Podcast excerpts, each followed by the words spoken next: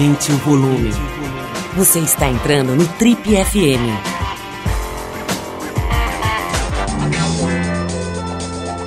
Oi, aqui é o Paulo Lima e a gente começa agora mais um Trip FM, o talk show da revista Trip.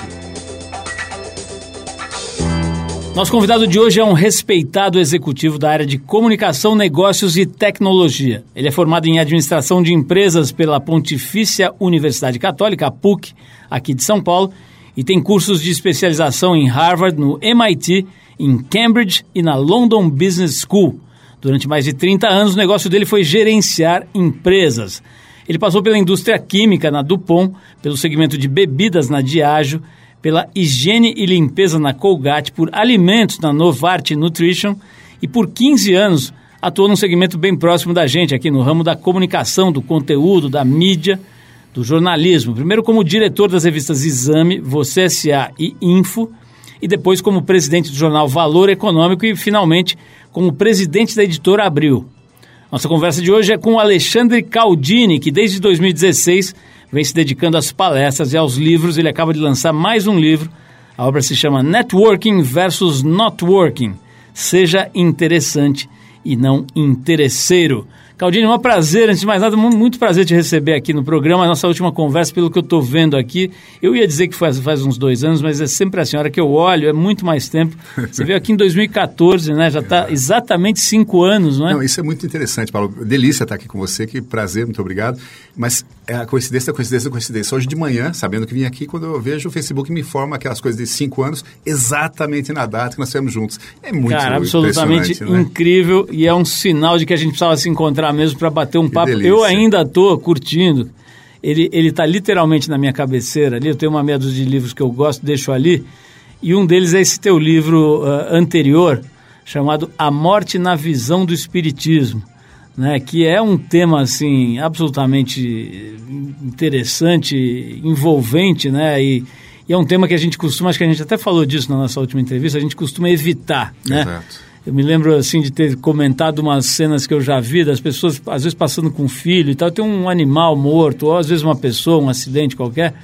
E a primeira reação é tapar os olhos, né, da criança, não deixar a criança ver uma pessoa, um bicho que seja morto, né? E assim, isso para mim é um emblema muito grande da nossa ignorância mesmo, né? claro. essa dificuldade de lidar com uma das coisas mais importantes. Absolutamente natural, absurdamente né? previsível e ainda assim a gente tenta evitar conversar sobre isso. Né? A gente interpreta, interpreta muito erroneamente, eu diria.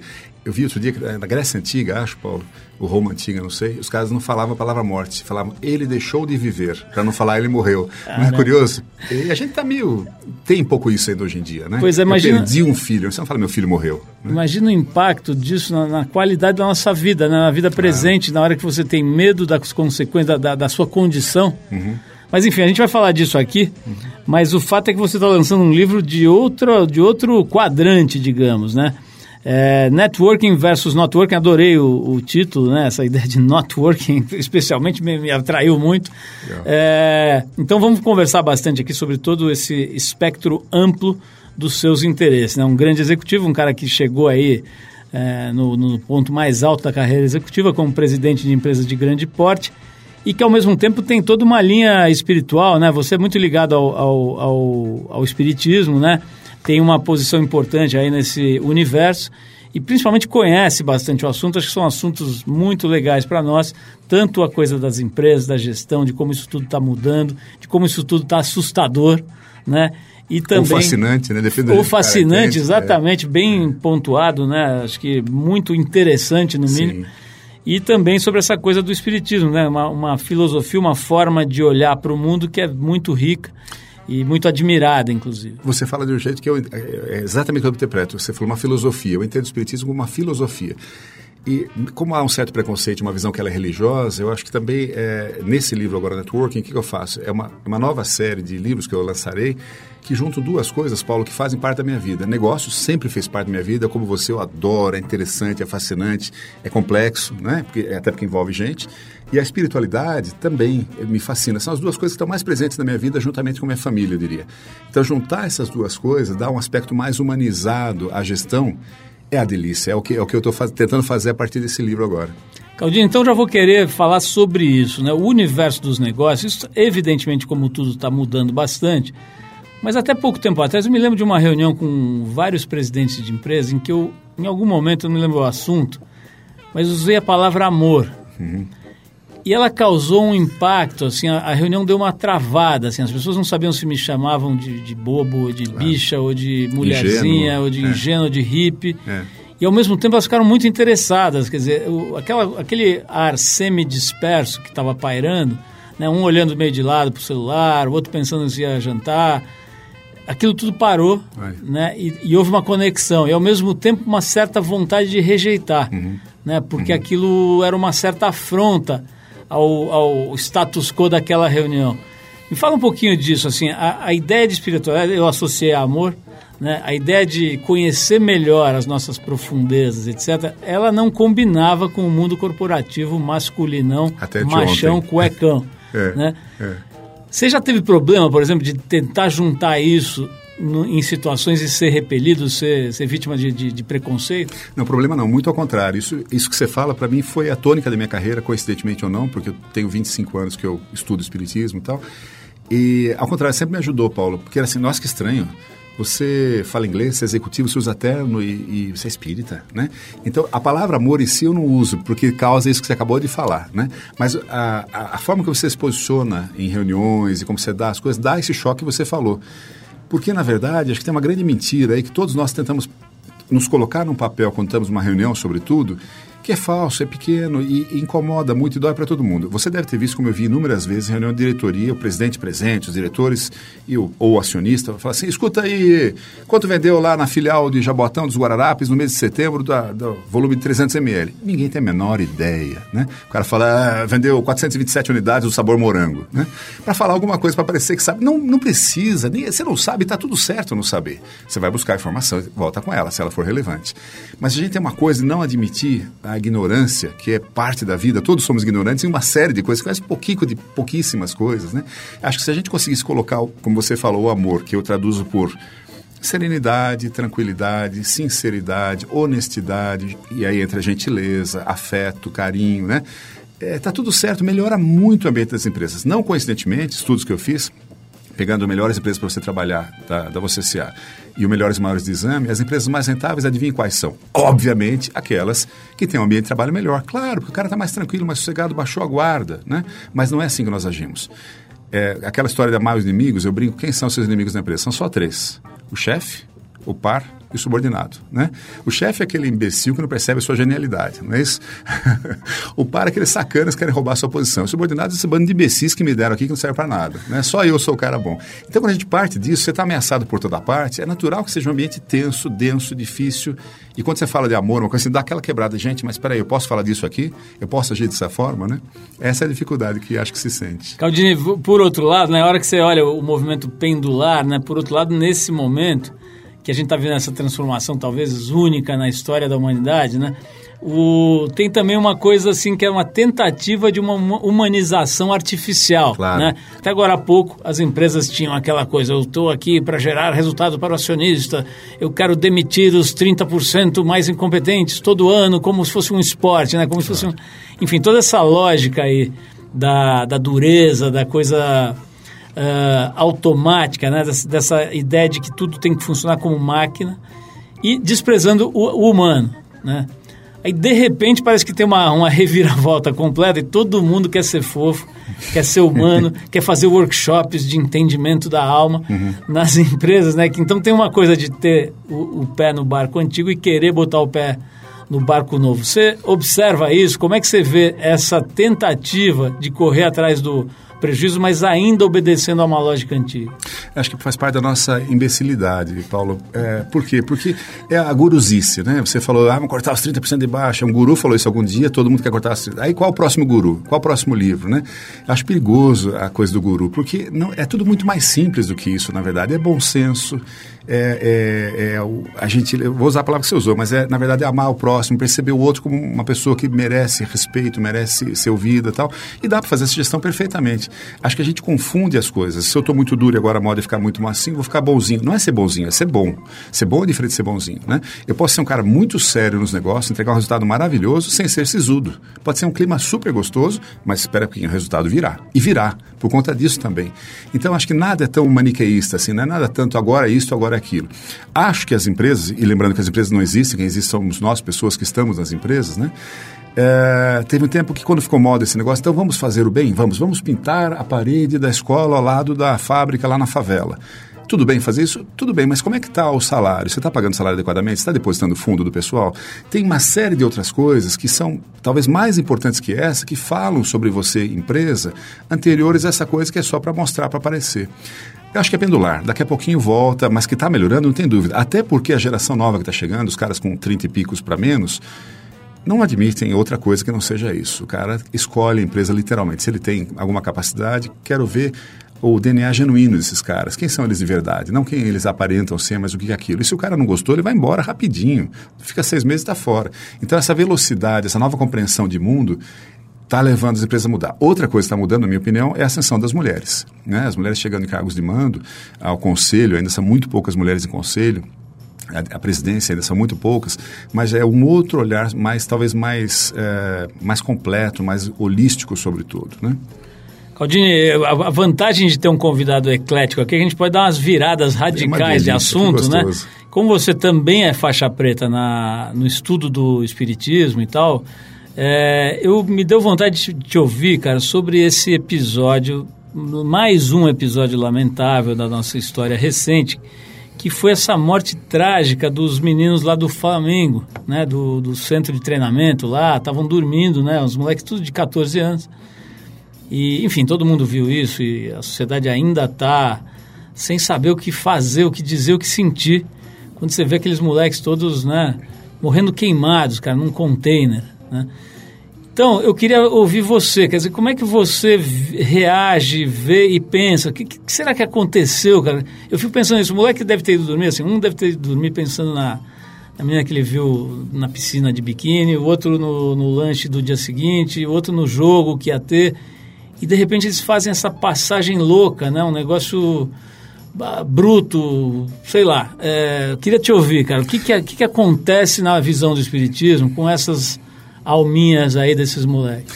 Complicado responder isso porque é, para tomar tomatada é fácil, né? Porque tem algumas coisas que são muito ousadas na visão do espiritismo dessa situação. Então, acho que tem que fazer alguns passos para trás antes. Primeira coisa, a interpretação do espiritismo, que é a minha também, é que nós não compreendemos a morte. Ponto. A gente entende a morte de uma forma muito errada, Paulo. É, a gente já falou que é uma coisa absolutamente natural, previsível, e assim deveria ser visto. Mas a gente entende a morte como uma perda. Ai, eu perdi um filho.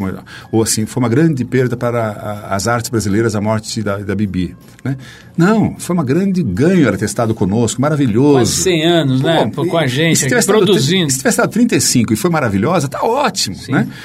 Então, é, compreender que a morte não é uma derrota, não é uma perda, é importante. A outra coisa é assim, ah, morreu tão jovem, e daí? Só gente velha que morre? Não, frequentemente o mais jovem, mais saudável, morre antes do mais idoso e mais, e mais é, doente, né? Uh, essa, essa surpresa que a gente não deveria ter. Mas no caso específico ali, o que acontece? Ah, mais uma coisa. Quem disse que aqui é bom? Ah, mas os meninos estavam numa carreira, teria uma carreira futebolística maravilhosa. Quem disse, né? É, aparentemente sim, mas aqui é um lugar tranquilo, Paulo. A Terra é um lugar maravilhoso, está tudo super jóia, não tem violência, não há sacanagem uns com os outros. Aqui é um lugar complexo. Na visão do Espiritismo, a Terra é um mundo de prova e expiação, onde a gente está aqui não para ter um, um, tempo maravilhoso, gostosinho, mas estamos aprisionados. Então imagine você, duas pessoas que são prisioneiros, estão na mesma cela, ficam super amigos, queridos amigos. Um deles ganha direito à liberdade, já cumpriu sua pena, está indo embora amanhã, está feliz da vida. O outro fala: não, não vá, não me deixe, fique aqui. Sente a saída daquele. A mesma coisa a gente faz quando morreu alguém que a gente gosta. Fala: ele não podia ter ido, por que não? Quem disse que aqui é melhor do que para onde essa pessoa foi? A questão da idade é outra, no modo de o espiritismo entender, é outra ilusão são espíritos. Seu filho não é seu filho, é um espírito que está temporariamente como seu filho, sua mulher, a mesma coisa, seu pai, sua mãe e tal. Esses espíritos são espíritos que talvez tenham encarnado 72 mil vezes, sei lá quantas vezes, né? E é, não há erro. Ai, caramba, os caras morreram antes da hora, não era para morrer. Não. Acontece frequentemente quando há um acidente aéreo, por exemplo, você vê na TV o cara fala assim: pô, o cara não morreu, era para ter entrado, atrasou o táxi, o cara, ai, ainda bem, atrasou o táxi, eu não entrei. Não era para ele entrar naquele avião. E o outro, ao contrário, falou: ah, ele não era para esse voo, adiantou o voo, entrou e morreu. Caiu. Era para ele entrar naquele avião. Tá tudo certo, não há engano. Né? Nesse caso dos meninos, a mesma coisa. Ah, mas foi uma, uma morte traumática. Sim, foi uma morte traumática. Por quê? Aí é uma série de explicações do Espiritismo mais difíceis de compreender. O que se fala, e não sei se foi o caso aí, é assim, mais uma vez não há erro. É, se nós estamos reencarnando e a história da humanidade é uma história terrível, gente, quantas pessoas não foram mortas é, com fogo, né? É só olhar a, a, a questão dos fornos lá, é, dos nazistas, não é? Se há causa e efeito, você passa por alguma coisa que você tenha feito alguém sofrer para compreender como é difícil. Duro falar isso para uma mãe cujo filho acabou de morrer num incêndio como aquele, né? Mas ou há Deus e há justiça nas coisas, ou não há Deus, né? Não, há, não dá para ter um meio termo, Deus injusto, não, não, não funciona. Uh, então, e frequentemente também acontece o seguinte: o espírito às vezes é desligado segundos, milésimos de segundos antes do choque no corpo físico. Acontece em casos de acidente de moto, por exemplo desliga, o que estoura ali é o corpo, o espírito está sentindo nada. Não todo caso depende de merecimento, depende de uma série de coisas. Então, a minha leitura do que aconteceu ali, obviamente é chocante, obviamente é triste, obviamente tem que buscar os culpados, tem que punir quem, é, por alguma razão, não investiu o dinheiro que era necessário à segurança daquele lugar, até porque não aconteça novamente. Dito isso, há que se compreender também que é uma coisa natural que acontece. Indesejável pela forma como foi, como aconteceu, como é indesejável a morte do Boechat, que foi uma surpresa, né? É, tudo isso tem que ser visto como indesejável Brumadinho, um horror, tem que ver o que aconteceu e punir os culpados. Está tudo certo. Mas compreender que é uma coisa da natureza e que não há um não é uma perda, não é um. Senão, como é que a gente vai entender? Todo mundo morre um dia, a gente fala, ah, coitado, ele morreu, era tão bom. E daí que ele era tão bom? É só gente má morre, é isso? Claro que não, né? Compreender com mais tranquilidade acho que ajuda bastante aí. Aldine, eu queria te ouvir um pouquinho sobre a questão da editora Abril. Na verdade, sobre o, o, o setor como um todo, mas você teve sentado numa cadeira muito difícil, né, cara? O comando de uma das maiores empresas de comunicação do país e uma empresa que tem uma tradição gigantesca, uma história gigantesca e que formou de alguma maneira, ou pelo menos funcionou como um pilar de formação de muita gente, não só profissionais da área de comunicação, como leitores, né, como a população mesmo, né? Quanta gente não cresceu vendo desde os quadrinhos lá do, do Pato Donald, do Mickey, até, enfim, revistas como Realidade e, e, mais recentemente coisas lá como o Exame, que você dirigiu, Veja e tudo mais, né? Uma referência aí em vários sentidos. Como é que é, cara? O que, que você, você que teve lá, né? Você já saiu faz algum tempo, mas você que teve lá na cabine de comando desse barco, como é que você vê, cara, essa empresa tendo enfrentando dificuldades desse nível, né? Hoje tem, deve estar acompanhando nas redes sociais, né? Os jornalistas reclamando muito, né? De não terem recebido os seus direitos, os, os valores a que tinham direito. E não são só jornalistas, né? Tem, sei lá, tem a moça do café não recebeu o salário dela e uh, executivos de alto calibre e tudo. Dizer, chegar nesse ponto, né? Uma companhia com aquele porte, com aquela força Onde é que você acha que estão os principais erros assim de uma organização como essa? Eu sei que é uma pergunta delicada, porque você teve lá e tal, mas eu queria te ouvir, acho que é importante. E acho que é uma companhia que, que, com quem todo mundo tem uma certa relação, que acho que ninguém quer que desapareça, mas vê que a gente vê né, que está numa situação bastante difícil. Né? É, é, é, de fato uma, uma situação complexa, né? mas eu queria mais uma vez voltar um passo atrás. Eu comentava com a Lê aqui, Paulo, é, eu não conheço uma pessoa, uma pessoa, e Abril chegou a ter 10 mil funcionários, uma coisa assim, quase 10 mil funcionários. Na época eu estava lá, tinha 8. Que não tenha gostado da Abril, que trabalhou lá e fale mal da Abril. Pode falar mal da gestão, pode falar mal do momento, pode falar mal de uma coisa ou outra, pode discordar da linha editorial, como eu discordava, de, de algum título especificamente, né? Mas foi espetacular trabalhar na Abril. Um ambiente delicioso. Juntava além de outros públicos, dois públicos, jornalista, em geral um cara muito bem formado, muito culto, muito aberto ao mundo, né? E publicitário. Outro perfil, um perfil mais da arte, da moda, do, do flair tal. Né? Esses dois públicos juntos era uma combinação interessantíssima. Então, como eu vi Abril quando trabalhei lá, eu entrei em 98, fiquei até 2016. Para mim era uma empresa de porte de multinacional, sendo uma empresa nacional e familiar. Ela tinha o flair das agências de propaganda e a agressividade de uma empresa de porte. Então, muito interessante, muito interessante. Nesse sentido, eu sou muito grato, não, não só de eu ter, ter estado lá, mas do que ela representou para o Brasil e para quem lá conviveu, trabalhou, clientes, fornecedores, todo mundo, né? Dito isso, a gente falava agora há pouco, uh, antes do intervalo, da morte, né? E você tomou cuidado de não falar morte da Abril, até porque eu acho que não é mesmo. Mas eu faço um paralelo com a morte, né? É, se a gente não entende a morte como uma coisa natural da vida, a gente fica chocado quando alguém morre. Que horror, que coisa, como Deus foi tirar a pessoa de mim, puxa vida, tão bom, fica numa ladainha, num chororô, que no mínimo é ineficiente e não serve para nada. Né? Eu acho a mesma coisa com relação a Abril. Abril foi espetacular. Que bom que ela foi espetacular, que nós tivemos tudo isso. Hoje é outra Abril e será outra Abril no futuro, diferente. De outro tamanho, de outro porte, com outra influência, as redes sociais, a mídia toda mudou. Né? Você sabe muito bem disso por estar aqui. E a gente ficou tentando se reinventar. Eu entrei em 98 a convite, justamente porque eu era um cara de marketing, eles queriam um cara de marketing que pudesse entender a necessidade do cliente para poder dar uma solução de comunicação mais ampla, mais adequada, distinta de apenas um anúncio na revista. Então já se sabia disso desde 98 ou antes. Agora, entre saber e mudar, muito difícil. Uma empresa como essa, que tem uma margem maravilhosa em páginas de revista que custavam muito caro, qualquer coisa que você venha a fazer é quase irrelevante, porque você, você tem que ter de page view, unique visitors, Cambal, para poder compensar uma página da Veja, ou da Exame, ou da, ou da Cloud, ou da Quatro Rodas, né? Então também ela ser muito lucrativa, está um negócio muito bom, eu entendo que dificultou essa virada, seja qual for essa virada. Você perguntava qual é o diagnóstico. Há vários, né? mas alguns deles. Eu tive no Financial Times um pouquinho antes de sair da Abril, com o John Reading, que é o CEO do Financial Times. Eles estavam com problemas seríssimos lá também. Ele me contou coisas complexas que estavam fazendo. Financial Times. Então é uma crise mundial da mídia. A segunda foi a crise econômica que demorou, mas chegou, de 2008, foi bater aqui também. Junto com essas duas, vem, no meu entendimento, é, uma auditoria. Eu consigo hoje saber o que está dando resultado e o que não está dando na publicidade. Quando eu comecei, nós temos a mesma idade, você não media nada, porque não dava para medir nada. Era uma campanha legal e boa. Né? Hoje não, tudo é mensurado. Tudo ficou mais barato. Então, tudo isso foi corroendo aquele modelo, que era um modelo que não continuava. Ah, o que eu acho angustiante é só que nós percebemos isso e não conseguimos mudar. E você está fazendo um trabalho que nós conversávamos um pouquinho antes, de uma mudança para um outro caminho, né?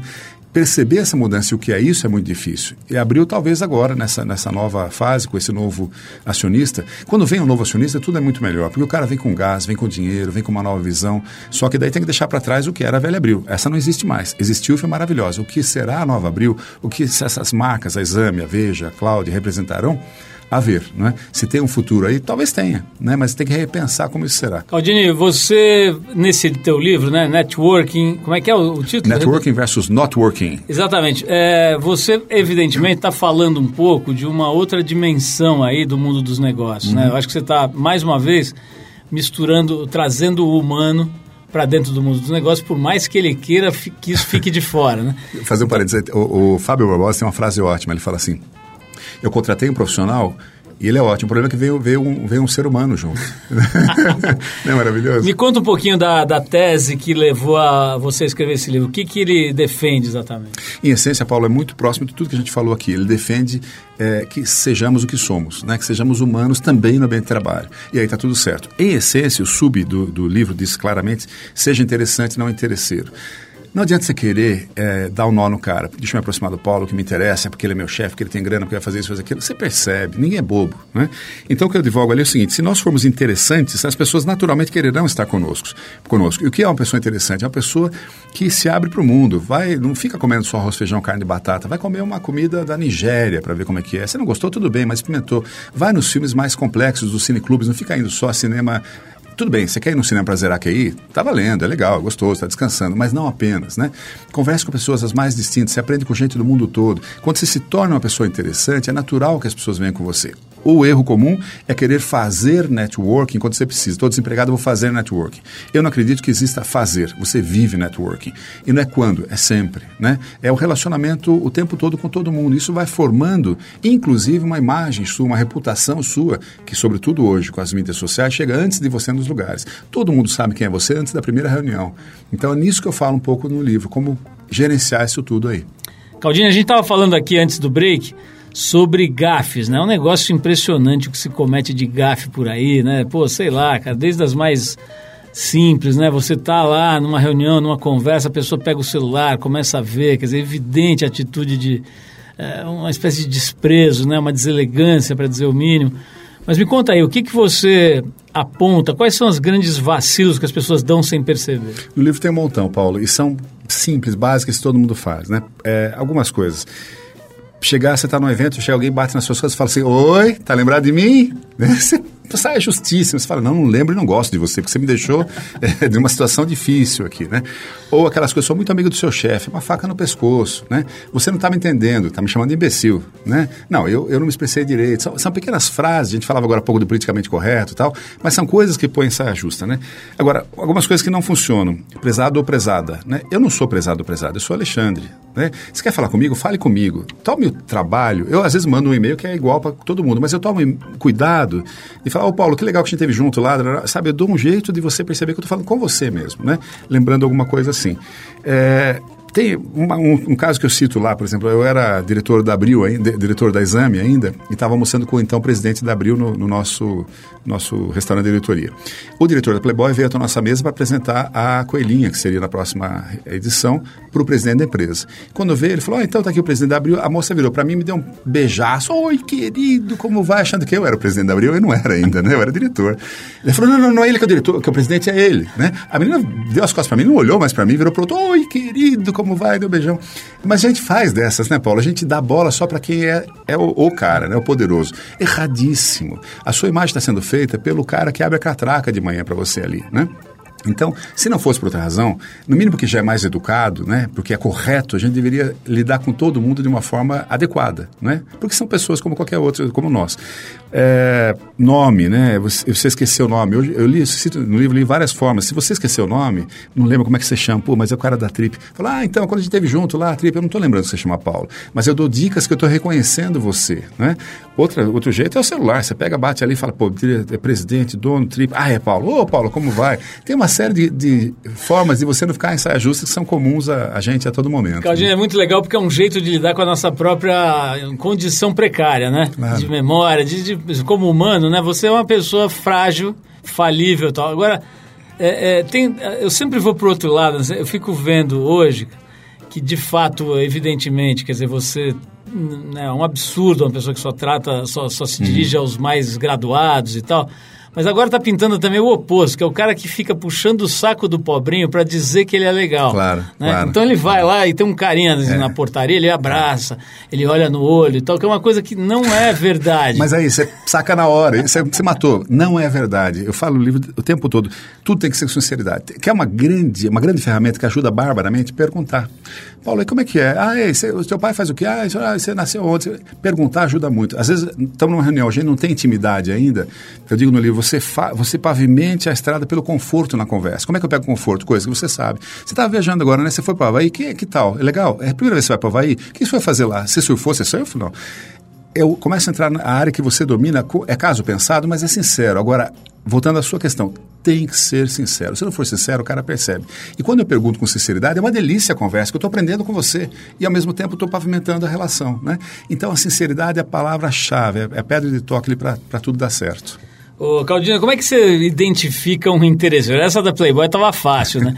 Mas assim, é, é, hoje as, as coisas estão muito sofisticadas, né? Quer dizer, nego finge bem, etc. Tem algum sinal que o interesseiro emana, emite, que você consegue perceber a dois quarteirões? Não? Cara, eu não sei dizer um sinal específico, mas se percebe, claramente se percebe. Eu comentava com a antes de começar que quando eu virei presidente, o que, o que teve de gente que virou espírita do meu lado? Um monte, cara. Todo mundo virou espírita, sabe? Se o cara não é espírita, não, mas minha tia-avó, ela ia lá em Araraquara, no centro espírita e tal. Tudo bem, é, é, faz parte essa coisa, mas é, é, é, tão claro, Paulo, você percebe na hora, na conversa você percebe que o cara está querendo ganhar ponto com você, aí fica fácil. E conta um pouco dessa tua longa vivência do mundo corporativo, né? Quantos anos, assim, deve você considerar que você começou, você começou é, na, na, na... Comecei na Dupont. Na Dupont. é, como estagiário na Dupont em 83, logo que eu voltei do exterior, morei lá e voltei. É, a partir dali, então, desde 83 para cá. Pô, tem tempo, muito tempo. Picos, é. Como é que você vê, Claudinho, tem uma, assim, é possível analisar esse, esse universo de várias maneiras, mas eu diria que o mundo corporativo brasileiro, ele simplesmente reflete o estágio atual do Brasil, que é um país, digamos assim, numa análise mais otimista, é um país adolescente, né? em busca da sua identidade, tentando se encontrar, tentando descobrir quem é de fato. É bastante sensual, atraente, ao mesmo tempo é todo atrapalhado, ainda não está desenvolvido. O nariz cresceu né? demais, né? estranhão. É. É, o mundo corporativo reflete isso, né? para não dizer que é tosco. É, como é que você. Isso é minha, evidentemente é a minha, a minha opinião. Como é que você vê, cara? Você que, que, de uma maneira, de uma certa maneira, não, você deixou esse universo né, para trás é, é, tá procurando outras vias para desenvolver tua, tua, tua cabeça, teu jeito de viver. Que, que, qual, é, qual é a fotografia que você tem do mundo corporativo nacional? Eu acho que ele não é único, né, Paulo? Você tem eh, estágios de desenvolvimento distintos. É, algumas coisas, né? Eu estava conversando com um amigo esses dias. Nós que estamos aqui em São Paulo, ficamos muito no ângulo reto da, do Rio Pinheiros com o Rio Tietê, né? E fora desse ângulo reto tem um monte de coisa muito interessante acontecendo. Tive recentemente em Fortaleza, coisas espetaculares lá acontecendo. Então, eu, eu percebo gente muito de ponta, tanto na gestão do negócio, quanto é, nisso que você fala, que é uma nova vivência, a humanização das coisas. Repito que acho que a nova geração que está vindo está nos forçando a repensar algumas coisas. Então, então, acho que é um momento muito interessante para você viver aqui no Brasil. Tá duro, tá difícil, tá pegando, tá, mas que se você pensar por outro lado, que momento interessante para você desenvolver habilidades de, de, de, empatia, de se colocar no lugar do outro e compreender o outro, compreender a, a, o cenário maior, né? o lucro não só pelo lucro, mas o lucro calçado em, em coisas mais sustentáveis. Acho que está muito acontecendo nesse momento. Quem não caminhar para esse lado, o que vai acontecer será expelido.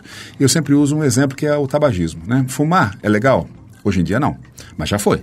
Você pegar a década de 40, Rita Hayward, Guilda, ela soltava uma baforada assim na luz, aquela, aquela fumaça, era maravilhoso, super sexy, né?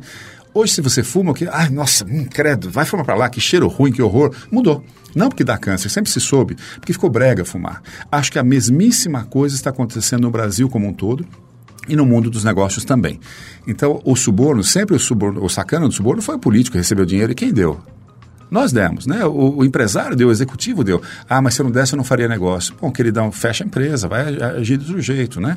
O Ricardo Semler, muito tempo atrás, fez isso, lembra? Quando ele virando a própria mesa e tal, né? Então, acho que essas posturas não estão sendo mais aceitas, não serão aceitas e elas vão começar a expelir as pessoas. Hoje ainda é exceção. Então, você fala assim, mas só eu vou ser bonzinho? É, não é só você. A hora que você muda a sua postura dentro da empresa, duas, três pessoas que pensavam igual falam, sabe que o Paulo tem razão? E se aproximam de você e começam a agir daquele jeito.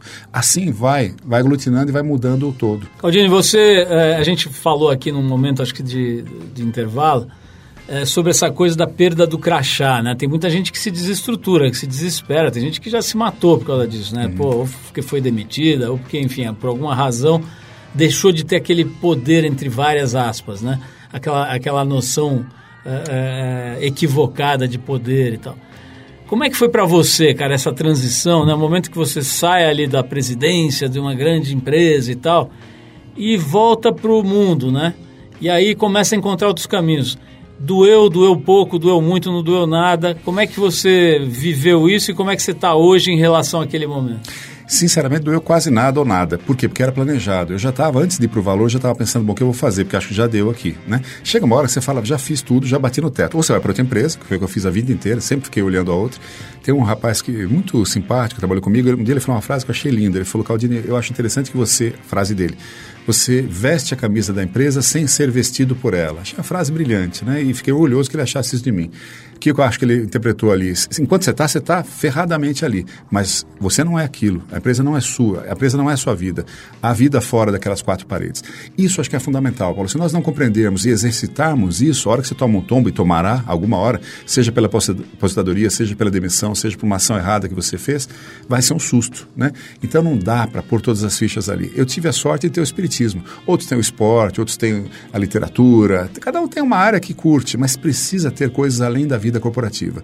A vida corporativa é fascinante, é muito interessante. O poder, como você falou, também é fascinante.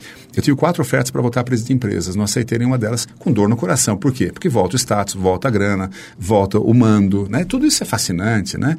Mas se eu voltasse naquele momento, eu não conseguiria fazer as coisas que estou fazendo agora. Ah, isso quer dizer que eu não voltarei para a empresa? Não, eu estou agora com uma oferta super interessante, estou avaliando voltar ou não. Talvez eu volte até, sabe?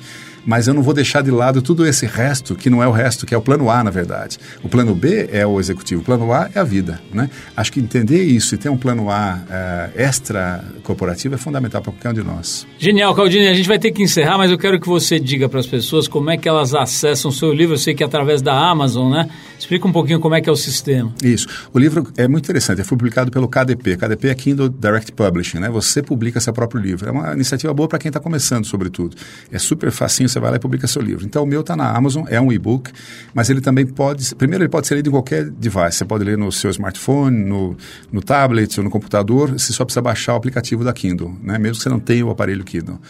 E você pode pedir empréstimo também. Ele empresta nos Estados Unidos e vem um exemplar para sua casa. Dá para fazer essas duas coisas. Então é só entrar lá, põe Network Invest Networking ou meu nome acaba aparecendo e vai. Custa R$12,90. Quase que mais barato que um pão de queijo no, no aeroporto. Olha, Caldini, parabéns aí, cara. Sempre um prazer estar com você, bater papo Super com meu, você. Paulo. Um prazer meu. Muito obrigado.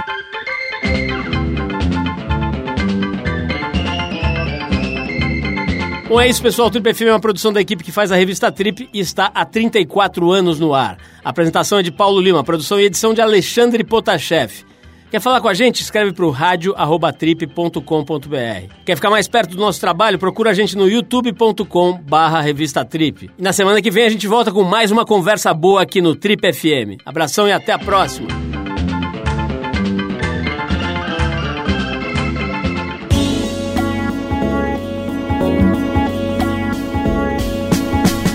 Você ouviu Trip FM.